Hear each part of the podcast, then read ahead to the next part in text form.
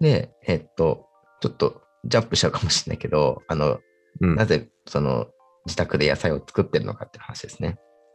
うんこれはもうね、超わかりやすいですよ。もう、二酸化炭素を出したくないんですよ。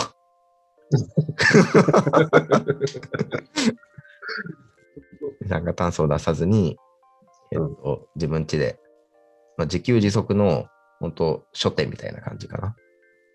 うんうんで、えっと、なんかこの先にある未来として、自分が生活している拠点のより近くで取れたもうん。のを食事にチョイスしていく。うん。っていうのが、えっと、なんていうのかな、その価値観として良いとされる世の中っていうのが、多分もうすぐそこまで来ていて、うん。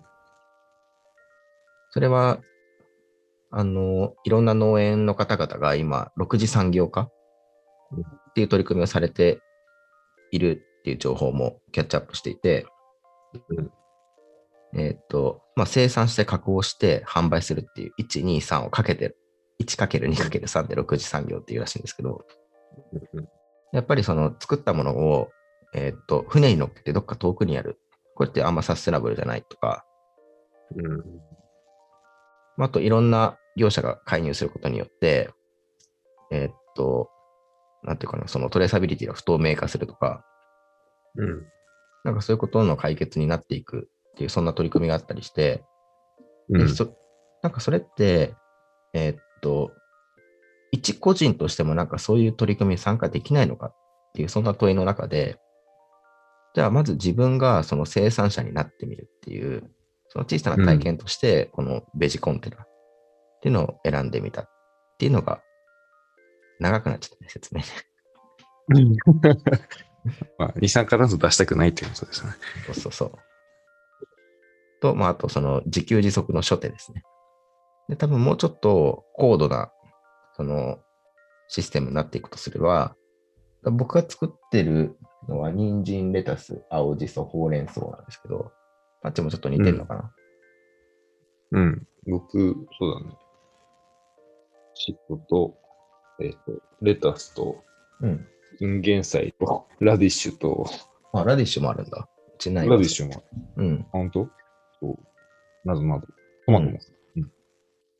これは多分僕が取れた野菜とパンチが取れた野菜をうん持ち寄ってサラダにするみたいなうん。なんか一緒に野菜炒め作るとか、うちにはない食材をパンチからちょっともらって合わせて作るみたいなね。うん。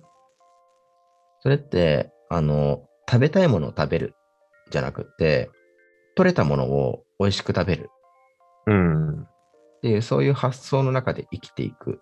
まあ、そんなコミュニティが多分今後、多分2050年に近づけば近づくほど、そういうコミュニティが重要性を増していく。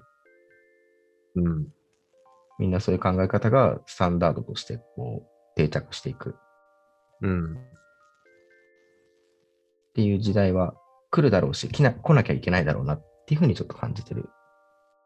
うん。いや、そうだよね。そうのんやっぱり我々は、さっきコバピーさん言ってたけど、生まれた時から食に不自由なくこう選択肢しかないじゃないですか。うん。まあ、遡れば、ね、やっぱり何が取れる、何かこう野菜を植えてみて、とできるかどうかもわかんないけど、うん。と実がなったり、ね、食べられるものができて、でその中で美味しい、やれるものをやろうっていうのがそもそものやっぱ食だったわけじゃないですか。うん。なんか、それを一回体験するっていうだけでも、すごい価値のあることなのかなって思うし、うん。ちょっと余談ですけど、この間、ちょっとラジオ、庭の手入れをしながらね、ラジオを聞いていたら、あの、多分コバピーさんも好きだと思うんだけど、土井善晴先生が出ていて、はいはいはいうん。で、その、えっと、DJ の人にね、うん。ちなみに今、リスナーの方に、こう、今日の夜ご飯おすすめのレシピとかあれば教えていただきたいんですけどっていう質問をしたときに、うんいや、そんなのは、あの、そんなのっていうか、レシピが大事というよりも、食材と向き合ったらいいんですよと。ああ、素晴らしいですね。そうそう。やっぱ今あるものとかね、そういったものに向き合ったときに、でしょうんその野菜、確か野菜になんかペースを合わせたらいいみたいな、そんな表現をされていた気がするんですけど、うん。あまさに今やろうとしてることだなと思って。うん。いや、ほんとそうですよ。ね。うん。多分ね、知識がなさすぎるんですよね。うん。今何が自分の近くで取れてるのか。うん。どうやったらそれ変えるのか。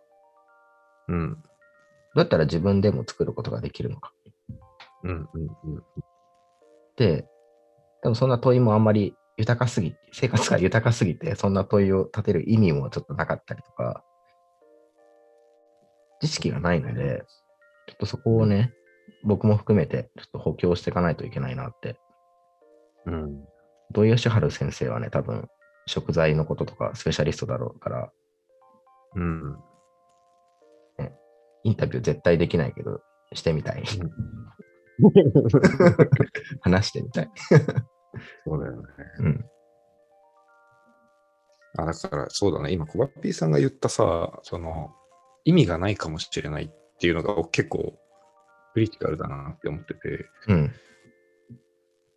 これ極端な話ってね、でも、多くの森林が伐採されようが、うん私たちには関係ないじゃんって人には興味ないテーマになっちゃうんだよね。なるほど。例えば。うん。だかうん。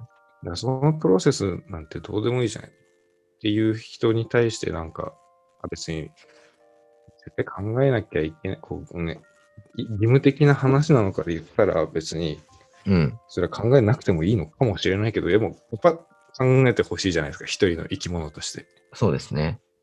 そなんか、まあ、う。うん。